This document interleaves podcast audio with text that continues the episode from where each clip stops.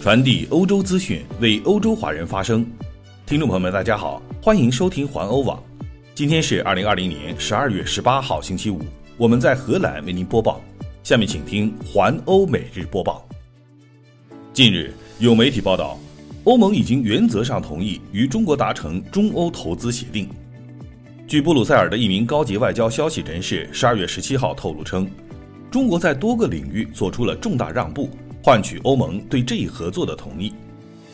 南华早报与英国的金融时报相继报道称，在谈判有了大幅进展之后，中欧投资协定可望在今年的年底前签署。这对中国与欧盟来说都是重大的外交突破。虽然欧盟也在努力恢复与美国的关系。布鲁塞尔的一名高级外交人士形容，中欧投资协定一旦签署，对于美国关系破裂的北京来说，将是一个巨大的胜利。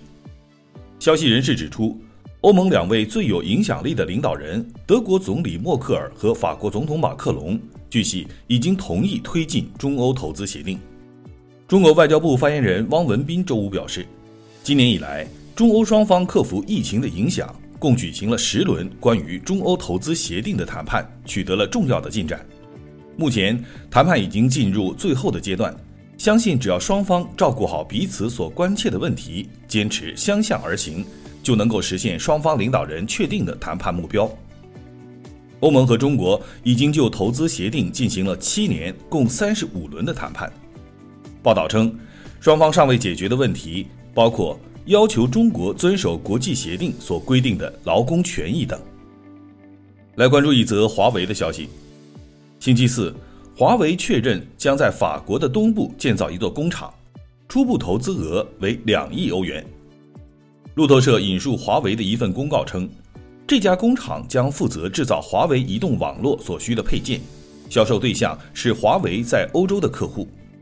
初期可以创造大约三百个就业岗位。之后，长期可以创造五百个就业岗位。这座工厂靠近法德的边界，目标是每年为欧洲市场生产十亿欧元的设备。华为声明指出，将此厂建立在欧洲的交叉点，将为已经在欧陆拥有二十三个研发中心、与百间合作的大学、超过三千一百家供应商和一条有效供应链的华为增添生力军。继续来关注英国脱欧的消息。加莱港是法国与英国交通往来的重要港口。近日，加莱港的老板让·马克·皮塞索表示，英国脱欧不一定会给繁忙的加莱港造成混乱。他强调，公司必须正确的遵守程序。他说，英国脱欧不是混乱的代名词，不是交通拥堵的代名词。皮塞索告诉路透社，如果报关单按时完成并且成交，我认为没有问题。到二零二零年底，英国与欧盟之间的关系可能发生根本性的变化。英国已于今年的早些时候离开了欧盟，但是有一个过渡期，到今年的十二月三十一号。在这个过渡期的时间内，伦敦还可以按照欧洲的贸易规则行事，直到年底。布鲁塞尔和伦敦的贸易协定仍在谈判，但磋商困难，而且截止日期即将到来。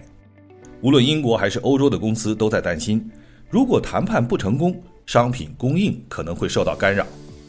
皮塞索强调说，无论如何，加莱港已经为新形势做好了准备。他们已经花费了几百万欧元投资于新的基础设施。加莱港距离英国几十公里，是重要的过境点。来看一则和疫苗相关的消息。近日，比利时负责消费者保护的国务秘书德布莱克和他的工作人员一起。已经将各种新冠疫苗的价格在线发布。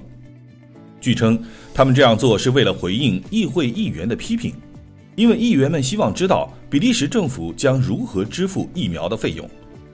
但是，价格上实际上必须保密，因为这是和生产者达成协议的。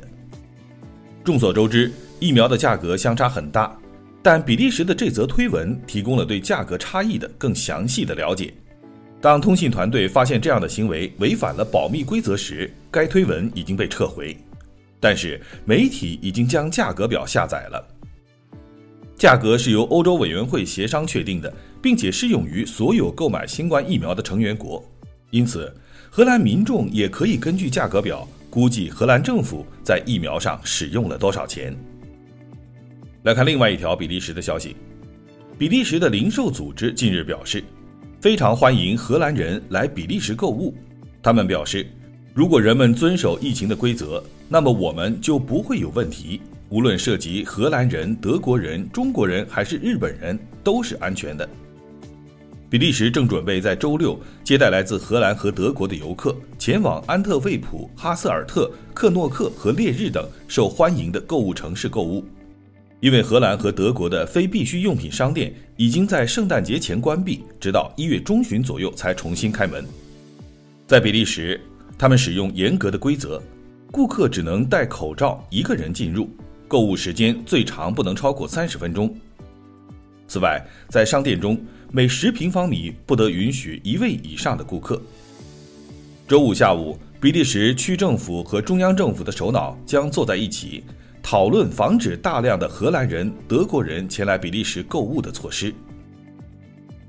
以上就是今天的环欧每日播报，我是郑军，期待您每天关注环欧网为您带来的欧洲最新资讯。明天见。